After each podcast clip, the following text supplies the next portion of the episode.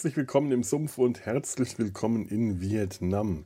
Das war äh, der Titel der Serie, über die wir uns heute unterhalten. Der deutsche Titel einer sehr kurzen deutschen Ausstrahlung einer Serie, die selber leider auch nicht so sehr viel langlebiger war, mit vier Staffeln ähm, weit hinter dem zurückgeblieben ist, was sie eigentlich mal angezielt hatten, nämlich die US-amerikanische Serie China Beach, die benannt nach einem Strand in Vietnam, ein Strand, äh, der zur Zeit des Vietnamkriegs, in dem die Serie spielt, ähm, ja, Standort für äh, Truppen, für Militär, ein Militärlazarett und ein Recreation, äh, eine Recreation Facility, also Truppenbetreuungsort war. Die Serie hat äh, sich damals verstärkt um den äh, weiblichen Blickpunkt äh, am Vietnamkrieg bemüht, also die Sichtweise der Krankenschwestern, der Rotkreuz-Helferinnen, Zivilistinnen, ähm, wie zum Beispiel Sängerinnen oder Truppenbetreuerinnen.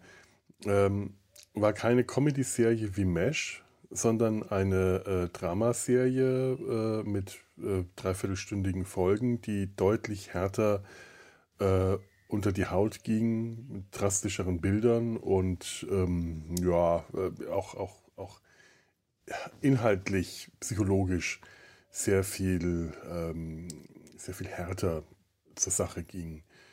Ähm, wir haben uns bislang ein bisschen schon mit der Serie beschäftigt, sind durch äh, die Hauptfiguren schon einmal Anfang, äh, zum, zum Teil durchgegangen, haben uns gerade eben erst mit den äh, beiden Hauptfiguren, mit äh, Colleen McMurphy, der äh, Hauptprotagonistin, die, äh, die äh, Krankenschwester, um die sich hier eigentlich alles dreht, und Lorette Barber, eine der Sängerinnen, die ähm, ja, zur Truppenbetreuung nach Vietnam gekommen sind und dort nach dem großen Erfolg und dem großen Abenteuer gesucht hat. Wir haben uns auch gerade eben mit der Musik beschäftigt. Das war ja der Krieg mit dem Soundtrack. Der erste Krieg, der einen Soundtrack hatte, die 60er Jahre. Die ganze Hippie-Flower-Power-Bewegung hat äh, diesen Krieg äh, mit ihrer Musik untermalt. Und auch hier kommt diese Musik immer wieder vor und darum, damit haben wir uns gerade beschäftigt. Wir hatten mal reingehört in Reflections von Diana Ross in den Supremes, ähm, die, die Titelmusik der Serie und sind mit dem Thema Musik auch noch nicht so ganz durch, bevor wir wieder zu den Figuren zurückkommen. Und ich würde mal sagen, da steigen wir jetzt einfach mal ein.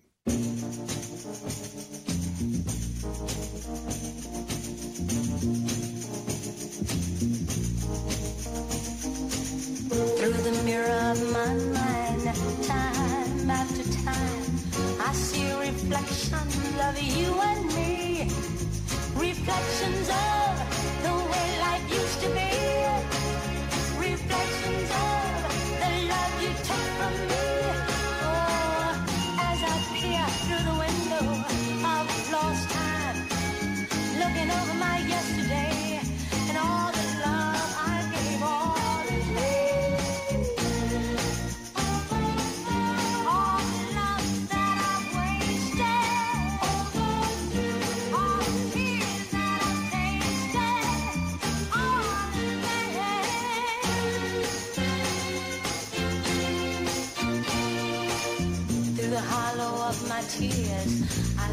dream that's lost from the hurt that you have caused. Everywhere I turn, seems like everything I see reflects the love that used to be. Reflections of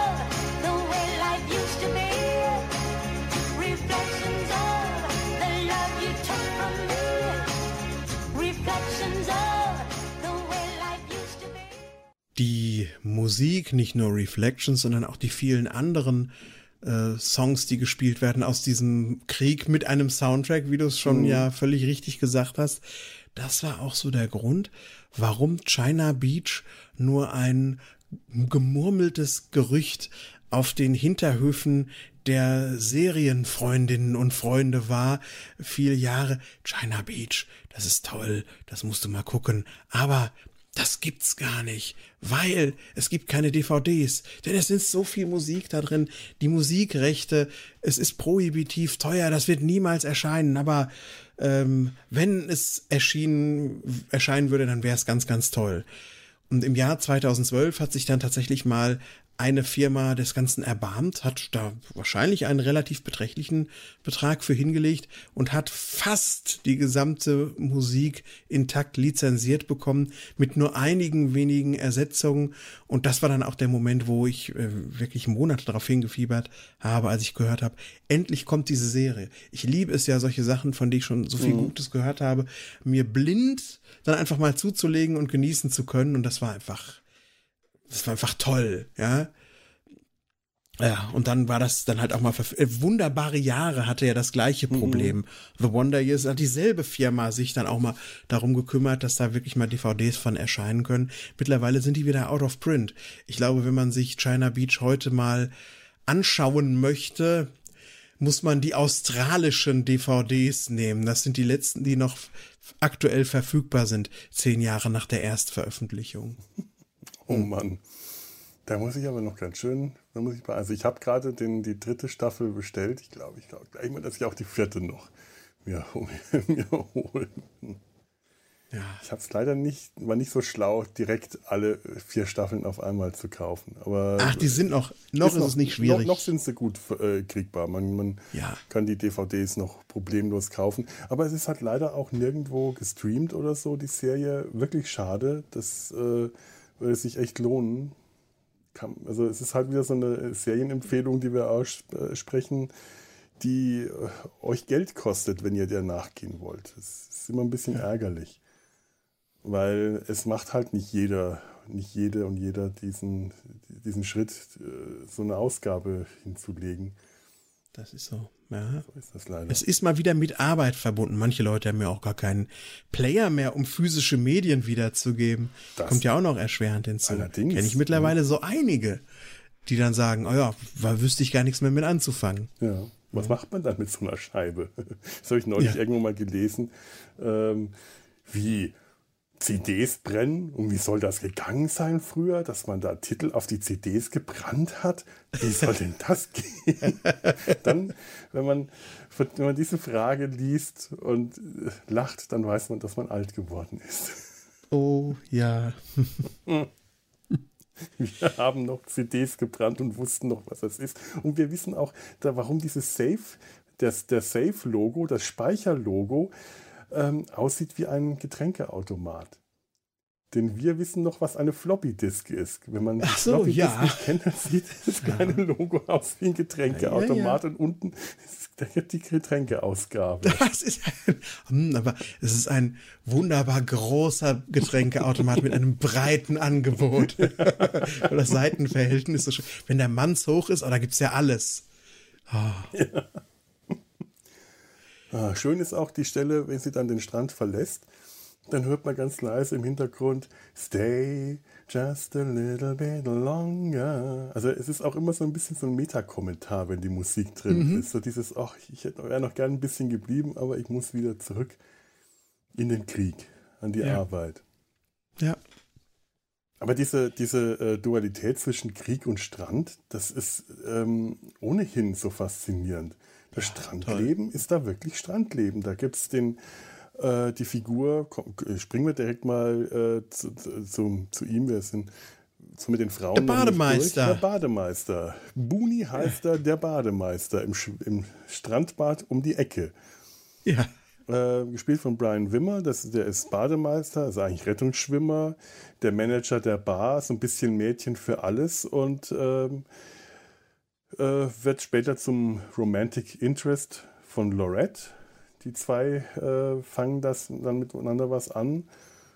Mm, und der hat auch so eine Vergangenheit, der wirkt äh, so, ja, leichtlebig, ne, oberflächlich, gut gelaunt, so der, der Spaßtyp um, um die Ecke, der Spaßtyp von nebenan um die Ecke.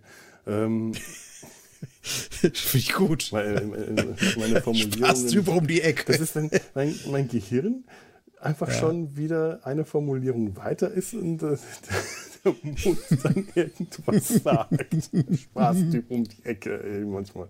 Also, und der hat ja auch eine Vergangenheit als Soldat. Der war schon im Kriegseinsatz und äh, erzählt dann, dass er da auch schlimme Dinge gesehen hat und er einfach nicht wieder zurück kann. Und er deswegen hier äh, im, in, in dem äh, EVAC Recreation Center im Five and Dime Rest and Recreation äh, äh, äh, Facility, so, so, nennt sich das hier, den, die, die Bar managt. Den, das ist also Barmanager, das ist halt wie ein Hausmeister eigentlich. Der macht die Tonanlage, der bemalt die, die, die, die, die Bühnendeko und so weiter.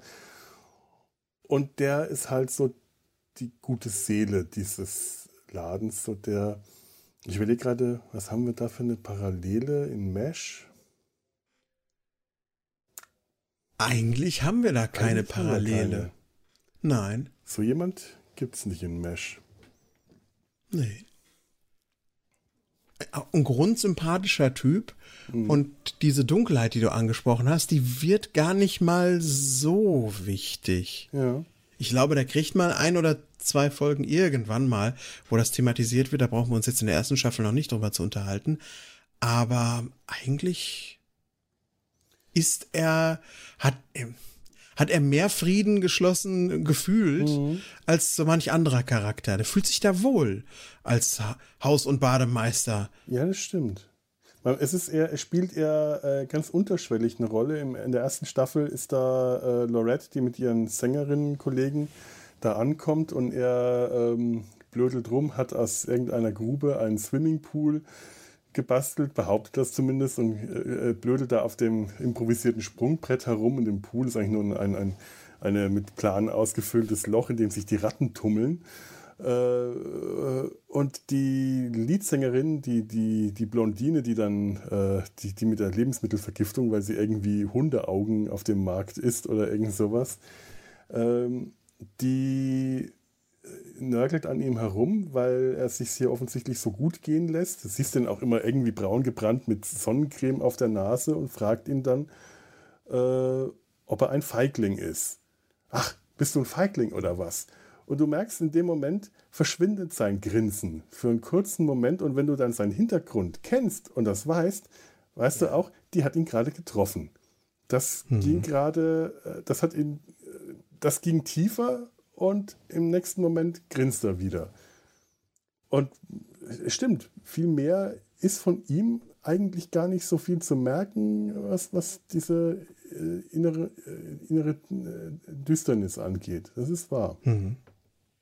Deswegen kommen wir jetzt auch direkt mal wieder zu den Frauen zurück. Da haben wir nämlich auch noch zwei, die ganz wichtig sind. Da ist einmal Cherry White, gespielt von Nan Wood. Das ist eine Rotkreuz-Freiwillige, eine sogenannte Donut Dolly, ein, äh, ja, ein, eine junge Frau, die den Spitznamen Donut Dolly, das haben die Rotkreuzhelferinnen damals bekommen, weil sie an die Truppen Donuts verteilen. So, ja. naja. Die ist jung, sehr naiv, äh, blond, hübsch, sucht nach ihrem Bruder, der vermisst ist und sie hat sich diese Mission auferlegt, ihren vermissten Bruder zu finden. Irgendwann sind die Briefe ausgeblieben, sie hat keine Nachrichten mehr bekommen.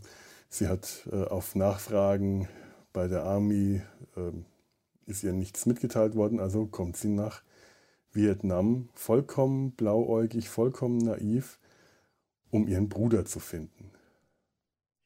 Und sie ist auch so richtig die Unschuld. Ja.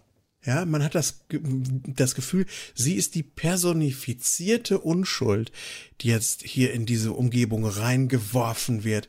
Sie hat die ganze Zeit über ganz furchtbar große Augen auch. Mhm. Ja, also das ist sehr, sehr bewusst und zugespitzt auch so unschuldig inszeniert. Und dann, wie, wie du es schon sagst, auf der Suche nach ihrem Bruder ein Geheimnis, was so groß aufgemacht wird, dass man denkt, das ist ein serienumspannendes Geheimnis. So wie beispielsweise die Herkunft von Odo in Deep Space Nine vielleicht ja. auch erst in der letzten Episode aufgelöst wird. Spoiler, wird Odos Herkunft nicht erst am Ende aufgelöst und auch äh, die Antwort auf den Verbleib von Cherrys Bruder erfahren wir auch viel früher, als man meinen könnte.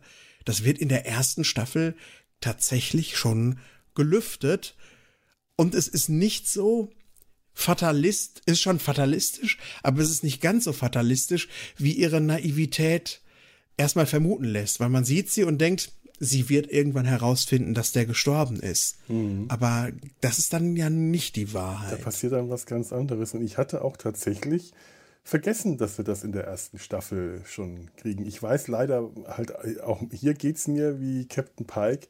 Ich kenne äh, Cherrys Zukunft. Ähm, da werde ich ja. jetzt nicht spoilern. Ähm, dachte aber, dass sie ihren Bruder deutlich später in, in der Serie wiederfindet und hat mich überhaupt nicht mehr daran erinnern können, was denn eigentlich mit ihrem Bruder war, äh, als sie den gefunden hat und dass sie ihn in der ersten Staffel findet, hat mich sehr verblüfft und die Auflösung, äh, was aus dem Bruder geworden ist, hat hervorragend in diese Serie gepasst, die wirklich einfach an so vielen Stellen so desillusionierend auch ist und demoralisierend sein kann. Und das äh, und und Cherry, wie du sagst, sie ist unschuldig. Anders als Lorette, die da naiv reingeht, aber nicht unschuldig ist, sondern die auf Männerfang aus ist, äh, ist, ist Cherry wirklich ein unschuldiges Kind. Sie ist 19 und von ihrer ganzen Art her jünger, viel, viel jünger. Es ist ein Kind noch. Ja. Hm. Und wenn man dann auf das Schicksal ihres Bruders wiederum blickt, fühle ich mich auch erinnert an äh, The Deer Hunter. Das, was die Auflösung ist rund um den Charakter von Christopher Walken, dessen äh, Namen ich jetzt da vergessen habe, Charakternamen in diesem Film.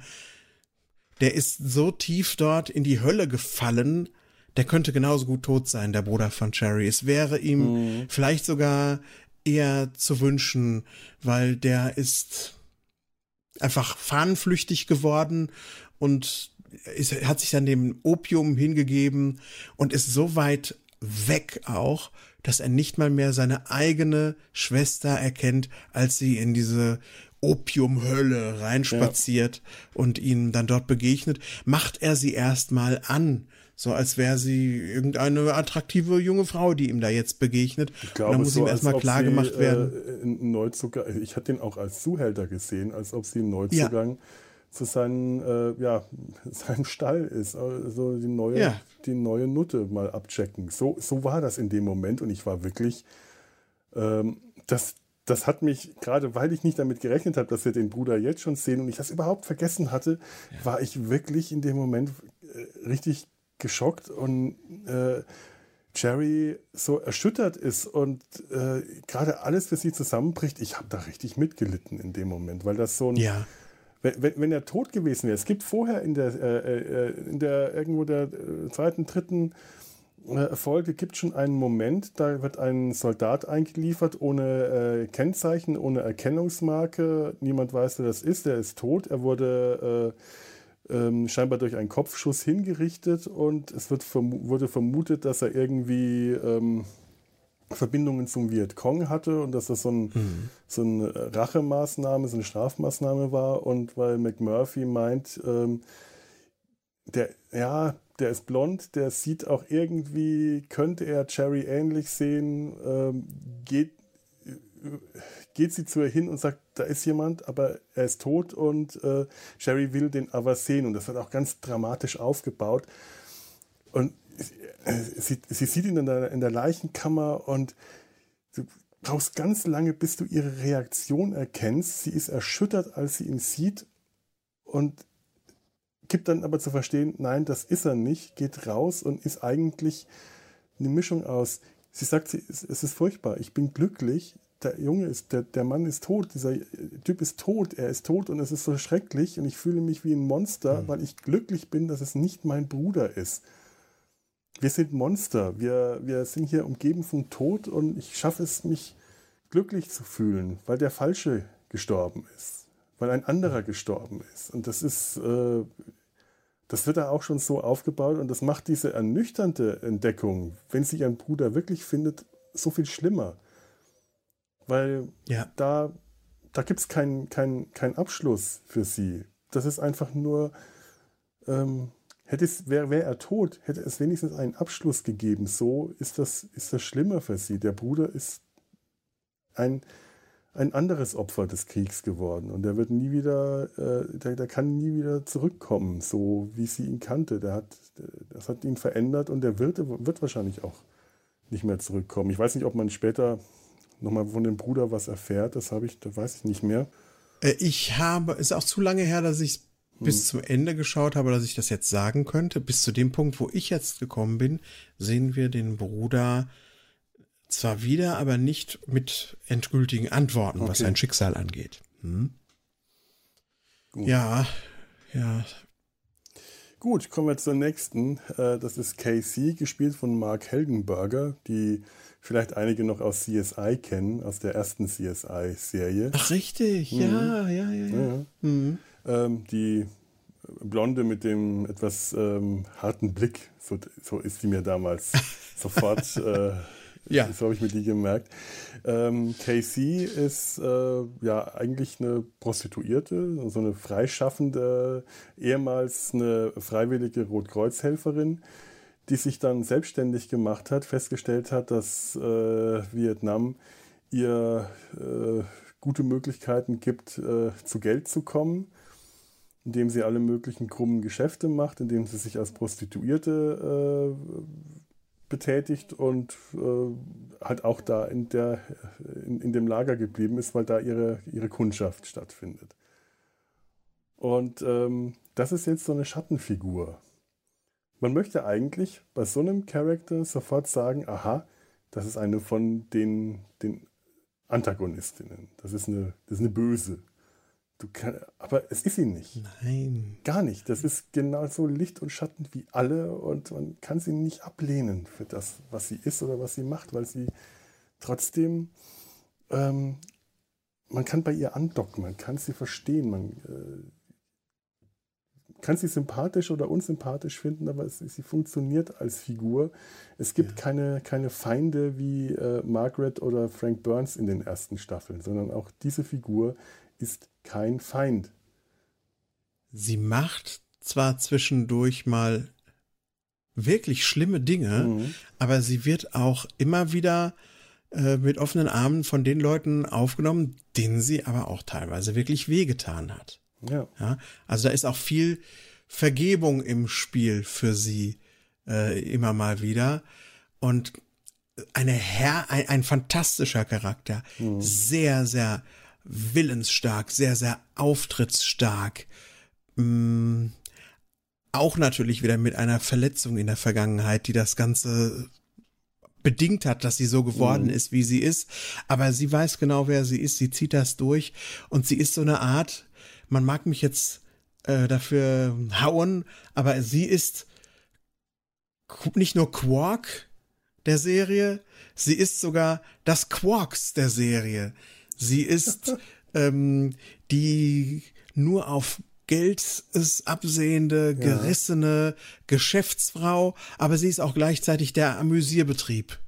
die Holosuite. Ja, ja, ja. Mit ja, all ihren Implikationen ist ah. sie die Holosuite. Und sie wohnt, jetzt kommt's noch, sie wohnt in einer verlassenen französischen Kirche ja. am Rande des Camps, was natürlich auch eine, her eine herrliche visuelle Fallhöhe ist, mhm. dieses sakrale und dann steht da dieses Bett drin, in dem sie eigentlich immer äh, liegt, so gefühlt die Hälfte der Zeit.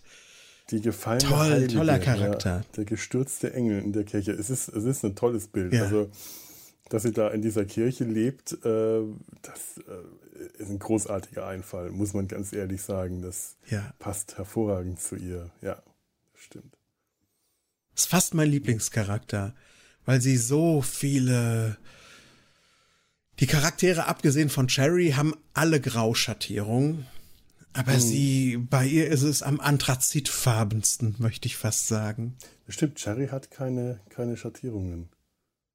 Cherry ist einfach äh, die ein, Unschuld. ein liebes Mädchen, ist die Unschuld, ja, stimmt. Und Casey hat, äh, die, die besteht wirklich aus Grauschattierungen ohne Ende, ins ganz Dunkle gehend. Aber auch sie ja. gehört eben dazu. Sie gehört zur Familie. McMurphy sagt in, am Ende des Pilots, sie, äh, hier ist ihre Familie. Sie muss nicht zu ihrer Familie heimgehen, sondern hier ist sie zu Hause, hier ist ihre mhm. Familie. Und äh, ich, alle, die eine große Familie haben mit Cousins und Cousinen und Onkel und Tanten, wissen das. Das sind nicht nur Leute, die man äh, bedingungslos mag, da sind auch ganz viele dabei, äh, die man auf der Liste stehen hat äh, von oh ja. äh, geh mir bloß weg, du. Aber die gehören alle dazu und sie gehört zur Familie und deswegen wird, wird ihr auch wahrscheinlich immer wieder vergeben, weil sie ist dabei, sie gehört dazu. Ja. Was haben wir denn noch? Jetzt haben wir noch zwei Charaktere vergessen. Wir oh. haben noch den Tod. Der Tod, ja, ja. ja. Ich habe ihn nicht es vergessen. Noch, der steht hier. Beckett. Noch Samuel Beckett, ja. gespielt von Michael Boatman. Und der wohnt, lebt und arbeitet im Leichenhaus. Der steht eigentlich die, die ganze Zeit zwischen Leichensäcken nur mhm. rum und hat benimmt sich aber den Leichen gegenüber auch fast wie noch lebendigen Patienten gegenüber.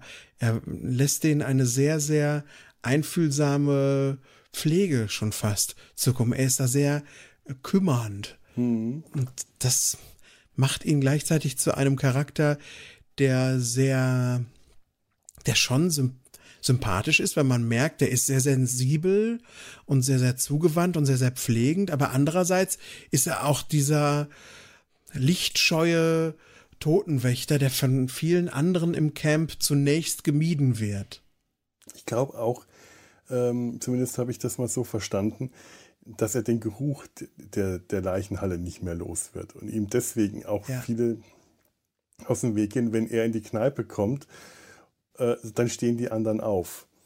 Er hat, äh, wie er das mal einem äh, jungen, äh, angehenden Kollegen sagt, in dem Job hat man viel Ellenbogenfreiheit. Wenn man sich mhm. an die Theke setzt, dann äh, kriegt man Platz gemacht.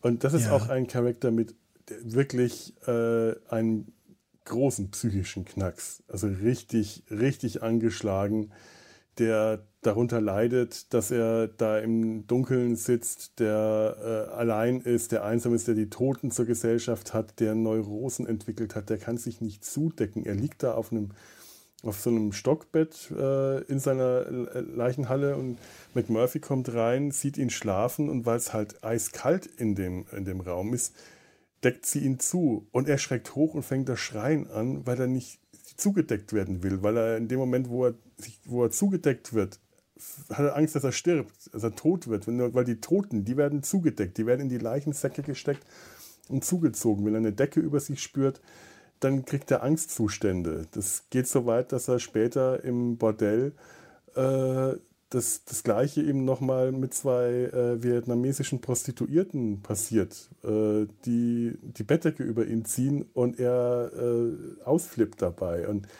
ja. der, er hat Angst, dass er, ähm, der, er, er, ist, er ist schwarz und sagt jetzt, wo, es, äh, wo Black is Beautiful angesagt ist, verliert er sein Schwarzsein. Er, er sitzt dann da und sagt, was ist das? Sagt auf seine Hand und sagt, was ist das für eine Farbe? Was ist das für eine Farbe? Und äh, McMurphy mal sagt, beige. Und er, ich werde weiß, ich werde weiß, ich verliere meine Hautfarbe. Jetzt, wo äh, das Schwarzsein mir nicht ein äh, Sitzplatz ganz hinten im Bus und äh, ja. eine Schlinge um den Hals bringt, sondern Black is beautiful. Jetzt werde ich weiß. Und der leidet, die, also der, der leidet wirklich. Die ganze ähm, erste Staffel drunter leidet der unter dem, was er in diesem Krieg macht, was er darstellt, wie Schwarze im Krieg behandelt werden, wie er behandelt wird, wie äh, mit, mit, dem den, den möchtest du eigentlich die ganze Zeit in den Arm nehmen, weil er einem wirklich leid tut. Mhm. Mit dem, was er da macht, machen muss. Und dabei ist er trotzdem total jungenhaft. Mhm. So wie Booney so jungenhaft ist, hat auch äh, Beckett, wenn er denn mal lächelt, wenn er mal ein bisschen aus sich rausgeht, der hat ein so gewinnendes, freundliches, fast schon kindliches Gesicht, ja. äh, so offen, also gar nicht so, dass man, wenn, wenn ich jetzt sagte, vorher sagt, das ist wieder tot, dann sieht man ja vielleicht irgendwie so einen hageren Typen, der schon so ein bisschen selbst so ein bisschen ungesund aussieht, aber nein, der, der ist trotzdem ist das wie so ein kleiner Junge? Wie ein kleiner Junge, ja. Wahrscheinlich war es gerade dieses in den Arm nehmen, weil er wirklich wie ein kleiner Junge ist. Der, äh, der das ist, der hat auch dieses, der, der, man möchte ihn beschützen, man möchte ihn vor der Welt beschützen und kann es halt nicht. Mhm. Und das, äh, ich meine, interessant, eine Leichenhalle zum Beispiel haben wir in Mesh nie gesehen. Ich weiß gar nicht, was mit den Leichen in Mesh passiert. Die werden halt irgendwann weggebracht mit, äh, dem, mit dem Krankenwagen. Oh ja. Aber dass es so eine Aufbewahrungsstation gibt, äh, wie hier, so eine, eine, dunkle Kammer, Sandsäcke drumherum und äh, Kühlaggregatoren, das, äh, das ist jetzt mal was, was diese Serie von Mesh unterscheidet. Das Hawkeye, was machen wir eigentlich mit den, was macht ihr eigentlich mit den Leichen? da reden wir nicht drüber. Da könnte man jetzt wieder düstere Einfälle für. oh mein Gott, das möchte ich. was beim Mash wirklich mit den Leichen passiert. Mhm. Aber ähm, wer weiß. Vielleicht ähm, sagt Igor dann auch Fisch oder was auch immer es ist. Mm. Is people. Nein, nein, natürlich nicht. Green is people. Ja. Wie, wie, hieß das eine Essen nochmal, das Schreckliche, was man nicht unterscheiden kann? Fisch oder. Fisch oder ähm, Leber. Fish or liver is people.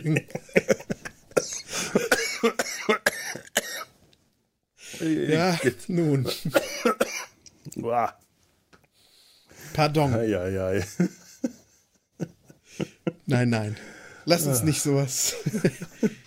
Lass uns nicht was oh. denken. Wir haben noch so ein, wir haben noch so jemanden, der eigentlich ein kleiner Junge ist und total beschützt werden muss, aber den siehst du das erstmal und du denkst, das ist der härteste Kerl überhaupt. Die Rede ist von Dodger. Dodger, gespielt von Jeff Kober. Den habe ich mir gar nicht notiert und das ist ein toller Charakter.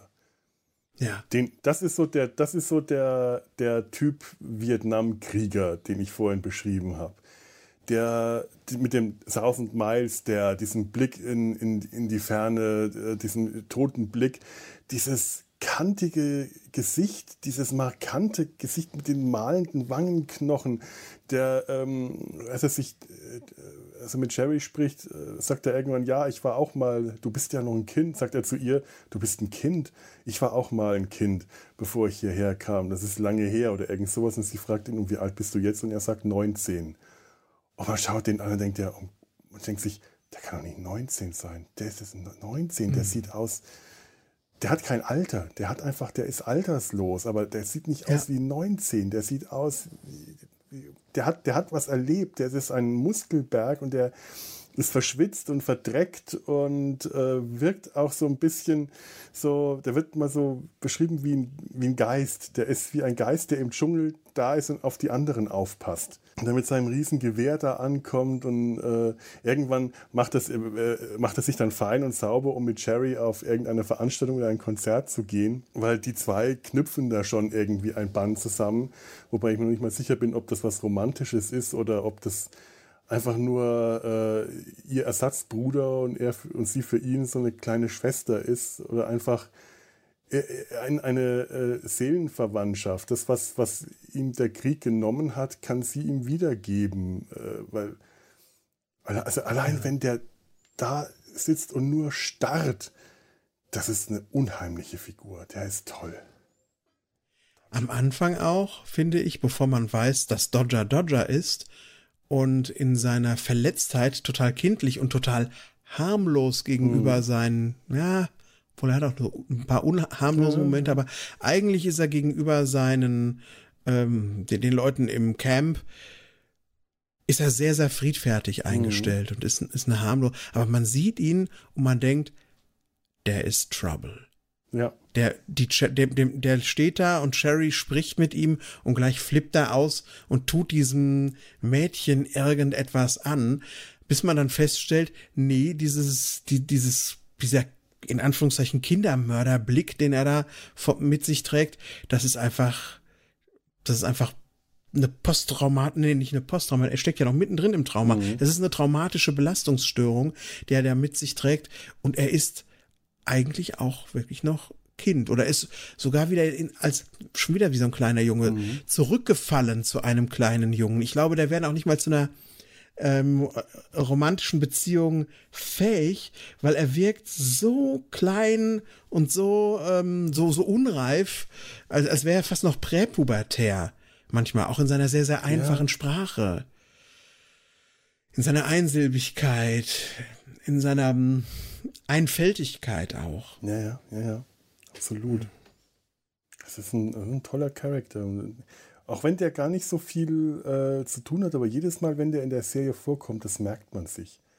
Der, mhm. ist, der ist unglaublich äh, prägnant. Der, der, der betritt den Raum und besitzt den Raum und macht das aber auf so seine Art und Weise. Und ich meine, es wird auch in, im, im Pilotfilm wird dann äh, mal ganz, wird auch sehr deutlich inszeniert, ähm, wie er wirklich ist. Jerry lernt ihn kennen, indem sie den, den Aufenthaltsraum ähm, aufschließen will, wo die, die Spiele sind für die Soldaten, die sich entspannen wollen. Weißt du, Monopoly, Domino und so, solche Sachen, die sie halt den, den Soldaten anbieten, was Casey äh, schon ziemlich zynisch kommentiert.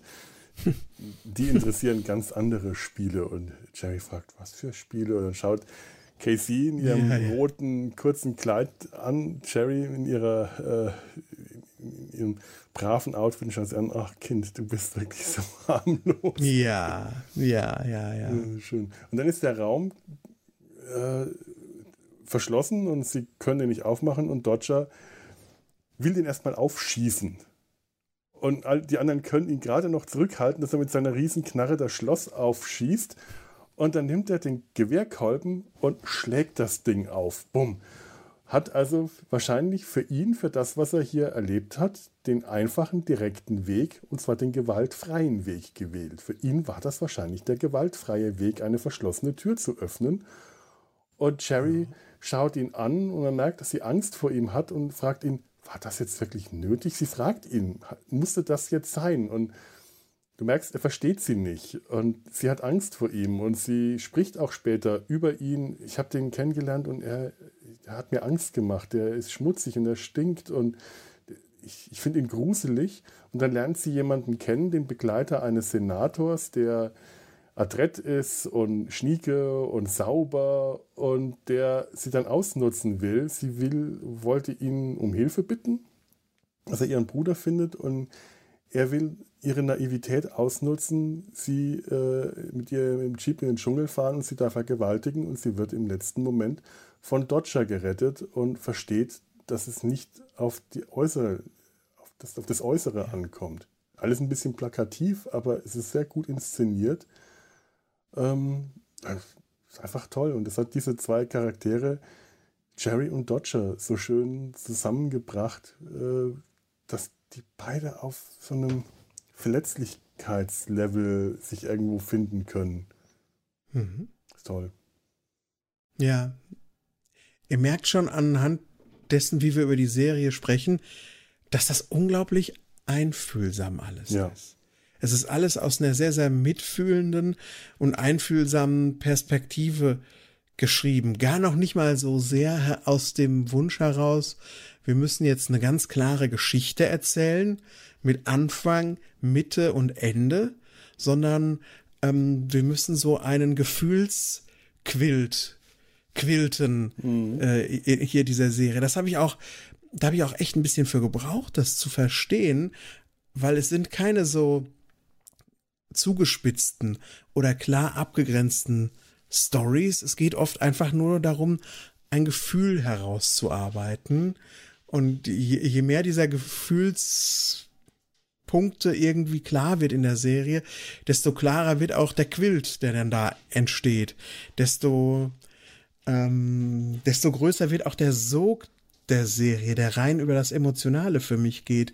Und desto mehr entsteht auch eine größere Geschichte. Es ist wie so ein Roman. Weißt du, mhm. wie ein Roman aus einzelnen Szenen und Eindrücken und je länger du darin liest, desto mehr verstehst du das überhaupt nach, nach einem Pilotfilm oder nach ein, zwei Episoden. Ähm, mich würde auch mal interessieren, wie es dir ging. Nach einem Pilotfilm, mal ein, zwei Episoden, war ich noch nicht drin. Ja. Weil es einfach zu wenige Szenen waren, um für mich schon einen Sinn zu ergeben. Aber irgendwann erkennst du, dass das ein Bild ist, wo irgendwie immer mehr Sachen hinzugefügt werden. Und ab einem irgendeinem gewissen Punkt war ich dann über eine Schwelle gekommen, wo ich weiter gucken musste und deswegen jetzt auch schon, obwohl wir nur über die erste Staffel reden, auch weit über die erste Staffel hinaus geguckt habe. Bei mir ähnlich. Ich habe, äh, das ist äh, bestimmt auch schon wieder über einen Monat her, angefangen. Die Pilotfolge hat sofort gezogen, aber auch weil ich sie halt schon so noch gut in Erinnerung hatte. Und dann die, die nächsten zwei, drei Folgen, ich bin nicht richtig reingekommen. Irgendwie hat das nicht funktioniert. Ich kam nicht richtig rein. Dann sind dann manchmal so ein paar Soap-Momente gewesen. Die Musik vor allem war da noch sehr generisch an manchen Stellen, die äh, mich eher abgeschreckt haben. Und ich wirklich an dem Punkt da dachte immer, so toll ist das doch gar nicht. Warum habe ich denn das so toll in Erinnerung? Und irgendwann war ich drin. Und es ist wahrscheinlich, wie du das beschreibst, ergibt sich auf einmal wieder ein viel größeres Bild, weil sich die einzelnen Bilder zusammenfügen.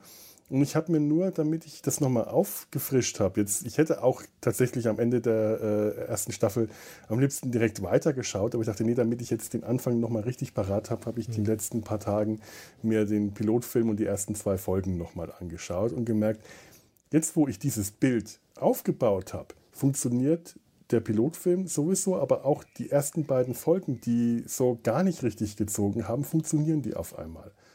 Wenn ich drin bin, dann ziehen die sofort durch und dann, dann packen die mich auch. Weil sonst mhm. ging es mir nämlich tatsächlich genauso. Man braucht ein bisschen, bis, bis man weiß, was die Serie von einem will. Ja. Und wenn man es dann weiß, dann ist, ach so, ja klar, na gut. Ja, mehr, bitte gerne mehr. Mhm. Ja? ja, ach, das ist auch so eine, und das macht es zu einer Serie, wo ich auch denke, wie viele, äh, wie viele Punkte wollt ihr eigentlich gegen euch sammeln, ja? Es ist wie Mash, aber es ist nicht lustig. Und es zeigt den Krieg, aber es zeigt auch nicht wirklich den Krieg. Und man braucht erstmal, um reinzukommen. Es ist nicht von, Anf von Anfang an alles klar. Und es wird auch nicht alles so auf dem Silbertablett serviert. Man muss ein bisschen sich das erarbeiten wollen. Und das macht für mich die Serie gleichzeitig irgendwie sehr literarisch, aber auch so sperrig, dass ich fast denke, es ist ein kleines Wunder, dass das überhaupt im Fernsehen gelaufen ist. Ja, stimmt.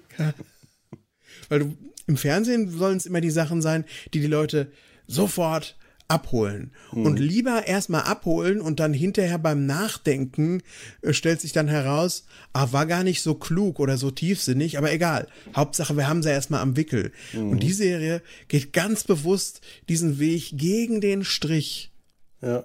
Aber wenn sie dann einen hat, finde ich, hat sie einen umso, umso stärker, umso treuer, weil ich sage, ah, ihr nehmt mich, ihr nehmt mich als Zuschauer ernst. Ihr mutet ja. mir was zu.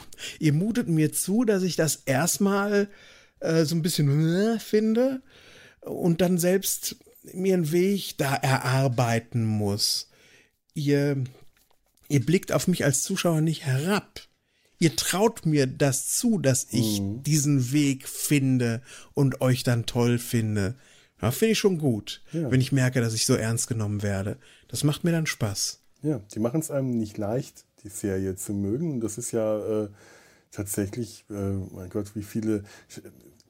Die, ich, ich, ich denke immer noch dran, wie viele Sitcoms ich in den 80ern und 90ern vor allem gesehen habe und ich heute nicht mehr nur einen Titel davon zustande bringen kann.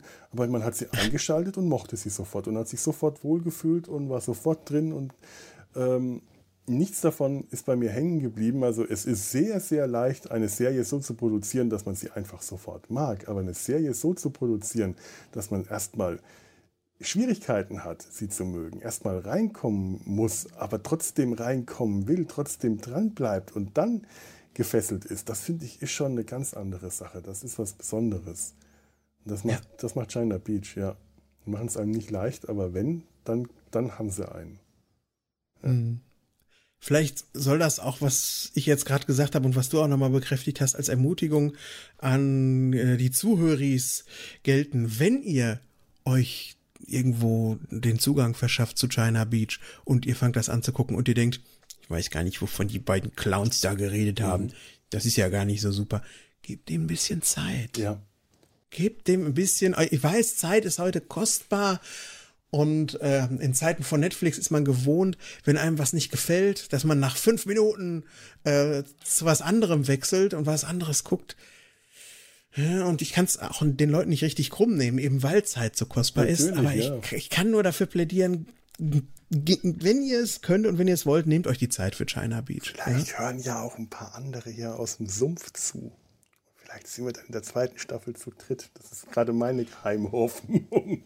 Oh, das wäre so Weil toll. Weil ich nämlich tatsächlich ja. die Befürchtung habe, dass es jetzt, wo ich es wieder gesehen habe, dachte ich mir, ja, eigentlich klar. Ich, ich, äh, ich preise hier, im, hier in meiner ähm, Podcast-Bubble die Serie jetzt seit Jahren an wie, äh, wie Sauerbrot und äh, nie äh, bleibt einer dran kleben, nie will jemand mitmachen. Denke, was ist denn da los? Und dann schaue ich mir, das habe ich mir jetzt die Serie nochmal neu angeschaut und dachte, ja, hm, ja, kann ich jetzt irgendwie schon verstehen.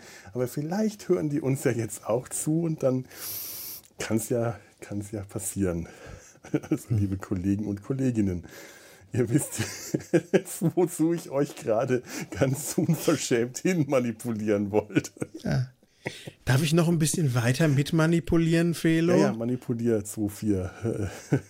Ich finde, es entsteht auch hier schon in der ersten Staffel eine spannende Gratwanderung. Mhm. Ja, es, man sieht die Schrecken des Krieges immer mal wieder. Unmittelbar, ungeschönt, sehr drastisch. Aber dann hat das manchmal auch so eine magische Anmutung, was wir dort sehen. Vietnam und dieser Strand als so ein verwunschener, nostalgischer, untergegangener, nicht mehr erreichbarer Ort. Aber ohne den Krieg zu trivialisieren oder mhm. gar Kitsch daraus zu machen. Was die, diese, diese, dieses auf Messers Schneide bewegt sich die Serie ja. da. Das ist ganz schwer zu beschreiben, finde ich. Es ist eine fantastische Atmosphäre und ich liebe es ja, wenn irgendwas atmosphärisch ja. inszeniert ist. Und das ist so ganz, da ist was Tolles gelungen irgendwie, wo weiß, ich noch nicht mal, meinst, was so ja. toll ist, dass ich noch nicht mal in Worte richtig packen kann. Ich weiß, was du meinst. Ich versuche auch gerade, ähm, ob ich dir da irgendwie helfen kann mit der Formulierung. Ich, es, ich empfinde das genauso und es ist total schwer auf den Punkt zu bringen, wieso sich das so anfühlt oder wie man es anders formulieren könnte. Ich kann, das, das, stimmt einfach, was du sagst. Und es ist wirklich, äh, vielleicht achte ich mal die nächsten Staffeln drauf, aber es ist wirklich wie ein, ein magischer Ort aus der Zeit herausgezogen. Ein, ein magischer Ort, der eben nicht einfach nur ein. Äh, magische Orte müssen keine schönen Orte sein. Mhm. Magische Orte können einen Zauber auch dadurch ausüben, dass sie etwas Schreckliches zeigen, dass sie schrecklich sind äh, und trotzdem ähm, üben sie eine Magie aus auf einen. Vielleicht ist es das. Ich, äh, es hat was Wirkliches und Unwirkliches zugleich. Es ist.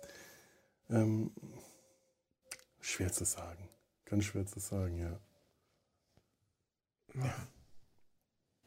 Du hattest noch was. Da kommen wir mal. Äh, ich hatte, ich, ich hatte noch was. Voran. Ja, ja, du hattest eine, äh, eine, eine, äh, mir etwas angekündigt, dass du abschweifen wolltest. Wir waren ja jetzt schon mit Robert Picardo bei Voyager und du wolltest noch in eine andere Star Trek-Richtung gehen, wenn ich das richtig verstanden habe. Ja, Deep Space Nine habe ich mal gesagt, hat mich äh, das Ganze so ein bisschen dran erinnert. Und ein bisschen, ich glaube, das Größte davon habe ich schon gesagt, nämlich, dass mich Casey tatsächlich an Quark erinnert. Aber wir haben auch da dieses kleine Westernstädtchen, mhm. was nicht in vorderster Reihe steht. Da ist aber auch ein Krieg. Du musst nicht weit gehen und dann ja. findet da ein Krieg statt. Und dieses Westernstädtchen ist so aufgebaut mit kaputten Charakteren, die alle ihr ganz eigenes Päckchen mitbringen und dann da in ihren Grauschattierungen rumsitzen. Und man liebt sie, aber man findet sie auch, man, man, man reibt sich auch immer an ihnen teilweise. Mhm. Und ja. da fand ich es, ist, es ist auf jeden Fall eine Ensemble-Show. Es steht, ja. Auch wenn Colleen McMurphy im Vordergrund steht, gibt es jetzt keinen Hauptcharakter, so wie es bei Star Trek immer einen Captain gibt oder irgendjemand anderen, der so sehr im Vordergrund mhm. steht, der wie äh, bei Discovery die Michael Burnham beispielsweise. Ja. Aber genauso wie genauso wie Deep Space Nine die dezentralste Star Trek Serie auch ist, wo gerade der Cisco zwar der Hauptcharakter ist, aber weniger doch zu tun hat als ein Picard und Kirk ja. in ihrer jeweiligen Serie. Tatsächlich Genauso ist auch Deep Space Nine Cisco auch nie als den Hauptcharakter empfunden. Er war zwar der Chef des Ganzen, aber hätte man mich zu irgendeiner Zeit gefragt, wer der Hauptcharakter äh, in Deep Space Nine ist, ich hätte keine Antwort gewusst, weil ich das äh, nie hätte festlegen können, weil es in jeder Folge jemand anderes war und meistens immer mehrere Personen.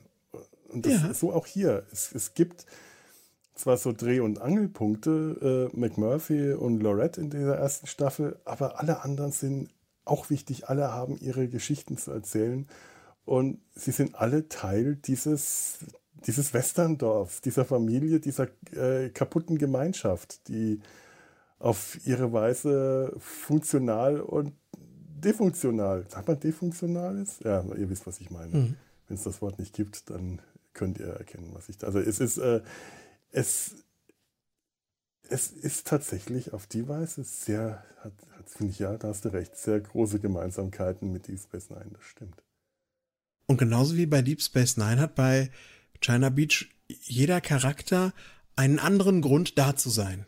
Hm, ja, stimmt. Bei den Raumschiffserien ist das immer ganz klar.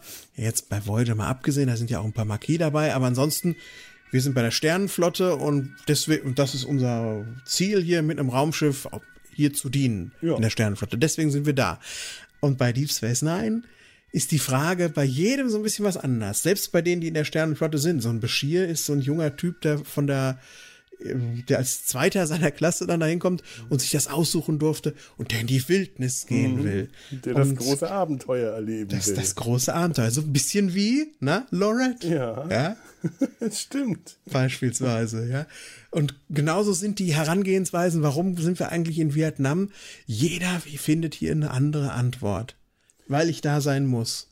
Weil ich mich irgendwie in Schuld abarbeiten muss, mhm. weil ich mich für irgendwas läutern will, weil meine Ehe zu Hause vielleicht scheiße ist. Das könnte ja bei dem, auch wenn es noch nicht so klar gesagt wird, bei dem Dick Dick äh, der Grund sein, weil der hat ja dann es zeichnen sich schon am Horizont ja. die ersten Eheprobleme ab. Ja, ja, man, ja? man kriegt, äh, er ist nach seiner Verletzung ähm, geht er, fliegt er für irgendwie eine Woche oder zwei nach, nach Hawaii, was ich irgendwie äh, interessant fand, weil die Serie tatsächlich in Hawaii produziert wurde, die Drehorte ja. gedreht wurde. Man hätte also ohne Probleme mal für ein paar Szenen nach Hawaii schalten können und zeigen ja. können, wie er seine Frau trifft. Und als er zurückkommt, dann sieht man ihn für zwei Folgen nicht. Und das ist in einer der Staffel mit sechs Folgen, ist das schon viel. Als er zurückkommt, scheinen die sich getrennt zu haben. Er hat gesagt, er hat ein neues Wort gelernt äh, in Hawaii. Das heißt Aloha. Mhm. Und das wissen wir nicht erst seit Billy Wilders 1, 2, 3. Aloha heißt, wie war das bei Billy Wilder? Ähm, Aloha heißt, ich habe die Schnauze voll, mach's gut, irgend sowas. Ja. Aloha ja. ist das, äh, das Chiffre dafür, wenn die Frau ihn sitzen lässt. Und äh, ja, aber auch die Leute, die zwangsweise da sein müssen, wie eben äh, Dick Richards, wie die ganzen eingezogenen Soldaten, die sich nicht selber ausgesucht haben, auch die haben andere, alle andere Beweggründe. Auch die treibt jeden was anderes an. Also es ist nicht nur der Grund, warum sie da hingekommen sind, sondern auch für das, was sie da machen und äh, wie sie, äh, wie ihre, ihre eigene Agenda ist oder ob sie überhaupt eine haben. Das ist bei jedem, jedem, jedem anders. Das sind alle unterschiedlich, das stimmt. Hm. Und die einzelnen Episoden, die erzählt werden, die sind auch nicht so, wie es. Da ist ein großer Unterschied zu Star Trek. Bei Star Trek ist es oft so, wir wollen in dieser Woche diese Geschichte erzählen. Mhm. Und oh, das hängen wir mal an dem Charakter auf, an Riker. Und die anderen Charaktere, die spielen dann so ein bisschen da in die Geschichte rein. Und vielleicht müssen wir die auch so ein bisschen verbiegen, ist ja egal. Nächste Woche geht's alles wieder einen Schritt zurück. Und selbst wenn sich jetzt einer mal im Ton vergriffen hat, sie waren jetzt mal alle die richtigen Schachfiguren in dieser Geschichte. Ja. Also die Charaktere bei Star Trek oft ordnen sich der zugespitzten Geschichte unter. Und hier ist es umgekehrt. Hier gibt's oft nicht so eine ganz klare Geschichte, weil alles aus den Charakteren herauskommt in China Beach. Die Charaktere ja. sind tonangebend und äh, sie vermeiden es auch hier schon in der ersten Staffel tunlichst, die Charaktere irgendwie zu verbiegen oder die mal irgendwie sowas anderes machen zu lassen, weil die Geschichte es in dieser Woche jetzt mal erfordert, dass der jetzt mal so und so ist, ja, der ja. Boni oder so. Das machen mhm. sie einfach nicht mit denen. Die lassen die sehr, sehr integer in Ruhe und dafür sind dann lieber die Geschichten ein bisschen meandernder und nicht mhm. ganz so glasklar, nicht ganz so mit dem Skalpell da in unser Hirn reinge, äh, reingeritzt. Ja? Stimmt. Ja, ich finde, an der Stelle können wir tatsächlich China Beach, oder was meinst du, das fast der ersten Staffel mal zumachen. Ja, finde ich auch. Ich brauche noch eine ganz schnelle Pause und dann habe ich noch eine Kleinigkeit, aber das kriege ich ähm, ohne die Pause leider äh, nicht hin. Äh, wir okay. hören uns dann gleich wieder. So, ich habe hier noch was. Und zwar hat mir Björn, den kennt ihr vielleicht noch, der hat ganz zu Anfang hier im Sumpf ähm, zusammen mit Ture mal eine Folge aufgenommen. Das ist wirklich schon lange her. Oh ja, ja. Ähm, der hat mir eine kurze WhatsApp geschickt und äh, das wollte ich einfach mal äh, mitbringen. Er hat mir geschrieben, ich habe was et, etwas ähm, für dich potenziell Interessantes herausgefunden.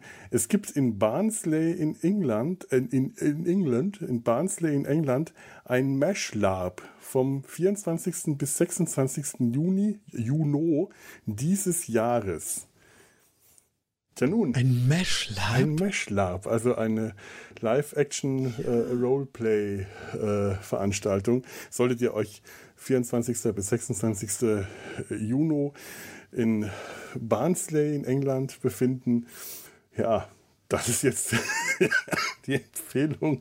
Für mich kommt das jetzt nicht so direkt in Frage, aber ich finde ein Mesh-LARP irgendwie schon interessant. Also ein, ein, ein äh, Star Trek Lab, wo man sich zu einem Roleplay-Event zusammentut und dann jeder, jede eine bestimmte Rolle ähm, übernimmt, eine bestimmte Figur darstellt ein Raumschiff, den äh, Chefingenieur, Chefingenieurin und so weiter, die verschiedenen Posten. Das kann ich mir vorstellen. Bei einem Mesh-Lab hätte ich jetzt Schwierigkeiten, mir das spannend vorzustellen, es sei denn, man ist halt gerade zufälligerweise Hawkeye. Wenn man jetzt aber irgendwie Rizzo da, äh, darstellt, da hätte man vielleicht noch Spaß, aber Igor schon, ich weiß nicht, also die ganzen Nebencharaktere, die, also, die, die nicht im, im, im Vorspann stehen. Ist das jetzt spannend? Ist das jetzt auch so Roleplay-mäßig überhaupt interessant? Man hat doch dann einfach nur äh, alte 50er Jahre US-Army-Klamotten an. Was natürlich sich anbietet, du hast vom Lab die Zelte. Mhm. Weil die meisten Sachen, die man so labt, wenn es jetzt nicht gerade Star Trek ist, finden ja im Zelt statt. Äh, da braucht man sich gar nicht so doll auszustaffieren, aber man sieht langweilig aus. Da hast du wohl mhm. recht. Winchester könnte ich mir noch gut vorstellen. Wenn ich es mir jetzt so wünschen dürfte, wer will ich denn sein? Dann möchte ich der Winchester sein, bitteschön. Ja, den mag ich ja sowieso recht gerne. Aber ja. äh, auch der ist vom Outfit her, das ist, das ist langweilig. Ich trage jetzt ja gerade im Moment, das ist zwar eher Zufall. Du bist Hawkeye.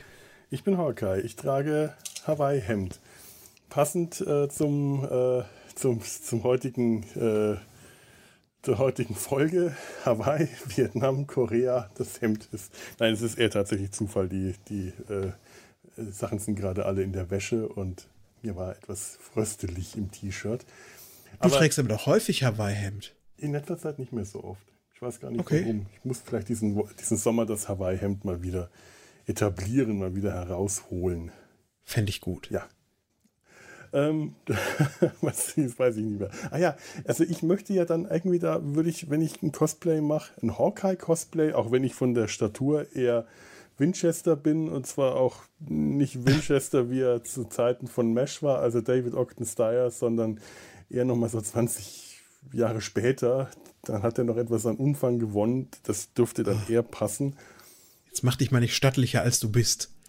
Ja, nun, aber Hawkeye bin ich definitiv. Nein, nicht. Hawkeye Also auch ein dünnes Elend, ja. ja. Aber jetzt nun, äh, das wäre halt interessant, das würde ich gerne tragen. Weißt du, Hawaii-Hemd, ich habe mhm. sogar tatsächlich irgendwo äh, ein Hawaii-Hemd äh, billigster Fabrikation, das aber genau dieses Muster hat, das Hawkeye äh, äh, ganz häufig trägt. Und der Plan war wirklich auf die, warte mal, äh, wie, auf die, äh, wie heißt die Convention? Ähm, ähm, ich war da mit. Es gibt eine Mesh-Convention? Nein, nein, keine Mesh-Convention, aber verdammt, ich. Ähm, also eine Comic-Con oder irgendwas? Äh, äh, die Roleplay-Convention. Die, ja. Äh, da war ich vor Jahren mit äh, Tim und Tobi und später nochmal mit Miranda. Alles liebe Grüße hier. Und ich weiß noch, Tobi und ich, wir saßen irgendwann da und waren vor so einem Militärlager gesessen und äh, saßen da rum. Das war noch bevor wir auch nur die Idee hatten, mal eine, auch nur eine Folge über Mesh zu machen, geschweige denn einen ganzen Mesh-Podcast und waren da gesessen und fanden das einfach schrecklich, dieses Militärlager da zu sehen und dachten, wenn da wenigstens irgendwo ein rotes Kreuz auf den Zelten wäre, dann mhm. könnte man jetzt Mesh nachspielen. Und äh, dann war so der Plan geboren, das nächste Mal, wenn ich äh, auf die, auf die Roleplay-Convention gehe, dann mache ich ein Cosplay, mache ich ein Hawkeye-Cosplay, werde äh, Militärhosen und äh, Hawaii-Hemd und ein Glas, ein Martini-Glas in der Hand und einen Golfschläger dabei haben. Ich frage mich dann wirklich, und ich meine, dafür kriege ich jetzt wahrscheinlich dann als nächstes Dresche von den äh, Leuten, die gerne äh, Mesh-Labs oder Militärlager-Labs machen so wie äh, wir das neulich im, in Data seinem Hals äh, für unsere unqualifizierten Bemerkungen über Baseball gemacht haben. Aber ich kann mir so überhaupt nicht vorstellen, was der Reiz an einem äh, Militärlager-LARP ist, an so einem Cosplay. Äh, warum macht man das? Mesh könnte ich hm. ja noch hm. verstehen, aber einfach nur als Soldaten in Uniformen äh, rumlaufen, vielleicht weil man die Bundeswehrzeit vermisst oder weil man nur in der Bundeswehr war und aber lieber in der US Army gewesen wäre oder so. Ich kann das überhaupt nicht verstehen. Also, nee, kann ich auch. Vielleicht um die Atmosphäre dieses Lagers ein wenig einzufangen, aber ich wüsste jetzt auch nicht genau, welche Stories man dann dort spielen sollte. Nee. Du kannst dich jetzt auch nicht stundenlang in den OP stellen und dann dort Witze reißen, oder? Also bei einem Mesh Lab kann ich mir schon noch vorstellen, dass man da viel findet, was sich so ähm, drumherum geht. Das ist ein reines Militärlab. Da hätte ich wirklich Probleme damit. Auch einfach, äh, weil ich dieses Soldatenspielen, was ich ja schon mal erwähnt habe, hier in der Folge, einfach schrecklich finde. Und äh, ich ich da, da ist, da ist dann, wäre dann meine Vermutung eine äh, wirklich nicht schöne, dass man das macht, weil man gerne mhm. äh, Soldat spielt mit dicken Waffen und sich, sich, sich, sich toll und tough und männlich vorkommen will. Das ist jetzt die Stelle, wo dann äh, die Leute, die das gerne machen, mir wahrscheinlich auf den Deckel geben wollen. Ja. Bei einem Mesh Lab kann ich mir schon vorstellen, dass es da mehr gibt. Und wenn man einfach nur ähm, Golf auf dem, äh, auf, auf, dem Helikopterhügel spielt oder äh, versucht bestimmte Szenen. Muss aber Minen auslegen. Muss man Minen auslegen. Oder ähm, Szenen aus der Serie nachmacht, wie zum Beispiel dieses, die, die Lagerolympiade, die sie da mal gemacht haben, was da mit einem ähm, äh, äh Schwesternrennen auf, dem, auf diesen äh, äh, Patientenbaren tragen, Wägelchen, Rollen, wie heißt immer die Dinge heißen, äh, gegipfelt hat. Bei einem Meshlab kann ich mir schon viel vorstellen. Da muss man, da gehört aber OP wahrscheinlich auch dazu. Ja, OP gehört dazu. Hm. Dann musst du auch zusehen, dass du irgendwie bei Spotify eine Playlist findest für oder woanders für so auf, äh, auf asiatische Art ja. interpretierte alte Popsongs, die, die, du dann durch so einen ganz quäkigen Lautsprecher den ja, ganzen natürlich. Tag da über das Labgelände spielst. My das darf nicht fehlen, ne? Japanisches Happy My, Days are here again. Happy und so. My Blue Heaven und so, ja. Ja. Tokyo Shoeshine Boy. Die Lieder konnte ich mal alle, weil die auf dem äh, Soundtrack zum Film schon äh, drauf waren. Und ich okay. das Tokyo Shoeshine Boy äh, sofort wieder erkannt habe, als ich den Film Isle of Dogs gesehen habe. Die, diesen Puppentrickfilm über die Hunde mhm. von Wes Anderson. Und ich glaube, das war dann auch schon der ganze Zusammenhang, warum wir den mal hier im Sumpf besprochen haben. Wegen diesen äh, schönen äh, hm, Jetzt habe ich den, jetzt, ich habe den nicht im Kopf, ich habe den nicht im Kopf. Wenn ich jetzt wüsste, von wem das Lied ist, kann ich es, aber da ich es nicht weiß, kriege ich das mit dem Zitaterecht nicht hin. Da kann ich es ja auch nicht reinschneiden. Schade. Ah. Ja, das kann ich mir vorstellen.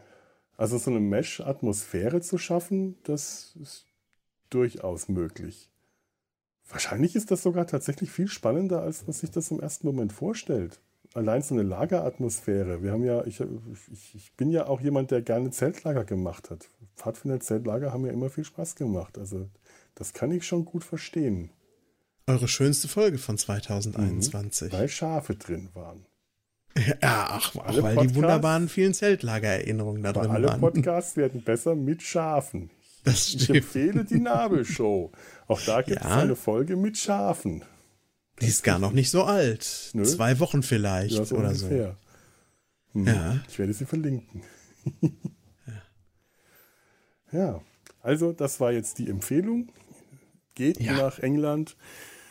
Geht, plant, falls ihr euren Urlaub noch nicht geplant habt, 24. bis 26. Juni. Ich habe keine Ahnung, ob ihr dann da teilnehmen könnt oder zuschauen könnt oder einfach nur in, diesem, in, dem Wissen sein, dass ihr Wissen dort Urlaub machen könnt, dass ihr euch in der gleichen Gegend befindet und euch das ein Vergnügen bereitet. Das weiß ich nicht, aber jetzt wisst ihr Bescheid. 24. bis 26. Juni. Barnsley, England, ein Mesh Lab. Ja. So. Wenn ihr, das würde ich jetzt mal so als den Punkt sagen, wo wir uns dann hier verabschieden können, mir fällt gerade nichts mehr ein. Mir auch ich hätte nicht. bestimmt noch was zu China Beach, aber wir wollen ja weitermachen. Wir wollen weitermachen. Mit der zweiten Staffel. Alles, das ist ja sehr schön. Jetzt vergessen haben, bringen wir dann in der nächsten China Beach Folge unter. Das ist zumindest der Plan. Das heißt, ähm, ihr liebe Zuhörer, habt jetzt die Möglichkeit, uns zu sagen, was ihr von dieser Folge haltet oder falls ihr China Beach kennt oder es euch vielleicht jetzt besorgen wollt und dann äh, auch ähm, die Folge, die Serie, die erste Staffel gesehen habt, äh, was ihr davon haltet, dann könnt ihr uns das hier unter www.der-sumpf.de in die Kommentare schreiben. Das äh, würde mich sehr freuen. Oder ihr äh, tretet mit uns über Twitter, Facebook oder Instagram in Kontakt. Instagram ist immer etwas vernachlässigt bei mir. Aber auch da, also äh, wenn, wenn ihr über die sozialen Medien mit uns in Kontakt treten wollt, dann sind, glaube ich, äh, Twitter und dann Facebook die sicheren Quellen. Ansonsten, ähm, wie gesagt, Kommentare oder eine E-Mail an kontakt.der-sumpf.de oder nutzt das Kontaktformular auf unserer Seite. Und das wäre es dann für heute von uns. Wir verabschieden uns wünschen euch noch ja. einen schönen Tag. Ich danke dir, Sebastian, dafür, dass ich du mir diese dir. Serie nahegebracht hast und dass du heute hier mit mir darüber geredet hast. Sehr gerne, Felo. Ich danke dir für die Einladung. Es war echt schön, weil mhm. sonst habe ich auch niemanden, mit dem ich über China Beach sprechen kann. Und ich freue mich sehr darüber, dass wir uns bald am Strand wiedersehen. Und vielleicht sind ja dann auch einige andere Zuhörerinnen, Zuhörer oder auch unter den Mitpodcastenden dann mal, ja, haben sich auch getraut, mit an den Strand zu gehen. Ja, Fände ich ganz toll. Badehose ja. auspacken, den roten Badeanzug, das Surfbrett ja. wachsen und polieren und sich in die Wellen stürzen. Nur und so, ja. Wenn die Hubschrauber kommen, geht's wieder zurück an die Arbeit. In dem Sinne, macht's gut und Tschüss. Tschüss.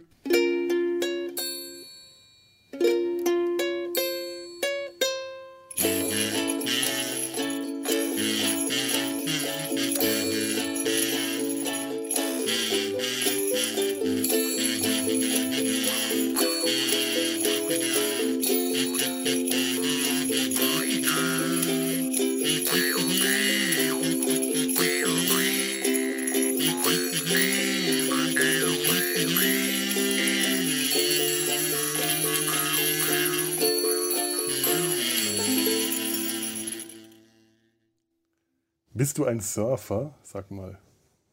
Ich? Ja. Nein. Hm. Ich glaube auch, äh, ich bin ja so ein richtiger Körperklaus. Ich glaube auch, wenn du mich auf ein Surfbrett stellst, das wird lustig. Aber das wird nicht viel gesurft. Ja. Also wenn sogar Leute schon beim, beim Beachball spielen, beim Versuch Beachball spielen, nach fünf Minuten zu mir sagen, Ach, weißt du was, Sebastian, lass uns was anderes machen als Beachball spielen. Ich weiß nicht, ob es mich auf ein Surfbrett zu stellen, da das die richtige Idee wäre. Ja, hm. Also früher konnte ich mal surfen, allerdings nur Windsurfen. Da hat man noch so ein Segel in der Hand, wow. das einem hilft, das Gleichgewicht zu halten, wenn man das halten kann. Hm. Aber das ist auch schon sehr, sehr lange her. Bestimmt mindestens, mindestens 20 Jahre nicht mehr, ach länger. Und äh, dann war, vor ein paar Jahren war ich dann mal in Spanien an, äh, an, an der Atlantikküste und habe da den Surfern zugeschaut. Wellenreiten, schon geil. Mann, oh Mann. Würde ich das Die gerne drauf, können. Ja. Aber dann dachte ich mir, beim Windsurfen war ich so mindestens eine Viertelstunde oder länger oder eine halbe Stunde auf dem Brett und bin vor mich hingesurft. Beim Wellenreiten paddelst du eine halbe Stunde gefühlt irgendwie da raus, wartest, dass eine Welle kommt, dann stellst du dich aufs Brett und wenn du Glück hast, bist du 20 Sekunden, bis du wieder am Strand bist. Wenn du Pech hast, fällst du nach einer runter. Nach einer Sekunde. Hm. Dachte ich mir, na, dann lieber Windsurfen. Also du bist auch nie, du bist auch nie durch so einen Wellentunnel dann gefahren, wo die Welle schon wieder so um durch diese Locke da so durchgekräuselt. ich glaube auch nicht, dass es das in Bäuchlings da so drauf. Bäuchlings, ja, ja. Und, unter, und äh, durch, den, durch die, die Wellen, die Wasserwand, sieht man dann einen großen Hai auf sich zukommen. ja, ja. richtig. Dann rausstürzt und mich an wegschnappt. Boah. Nein, nicht doch. ich möchte, dass du mit Happy End surfst, bitte. Tut mir leid, aber äh, da, da denke ich jetzt, kann ich nur, wenn ich, wenn ich äh, Happy End höre, habe ich nur noch Massagen okay. im Kopf. äh, ja. Es ist nicht jugendfrei. Oh nein, wenn die, wenn die Zuhörenden noch da sind, we love you long time. Ja. mm. Eine Produktion des Podcast Imperiums.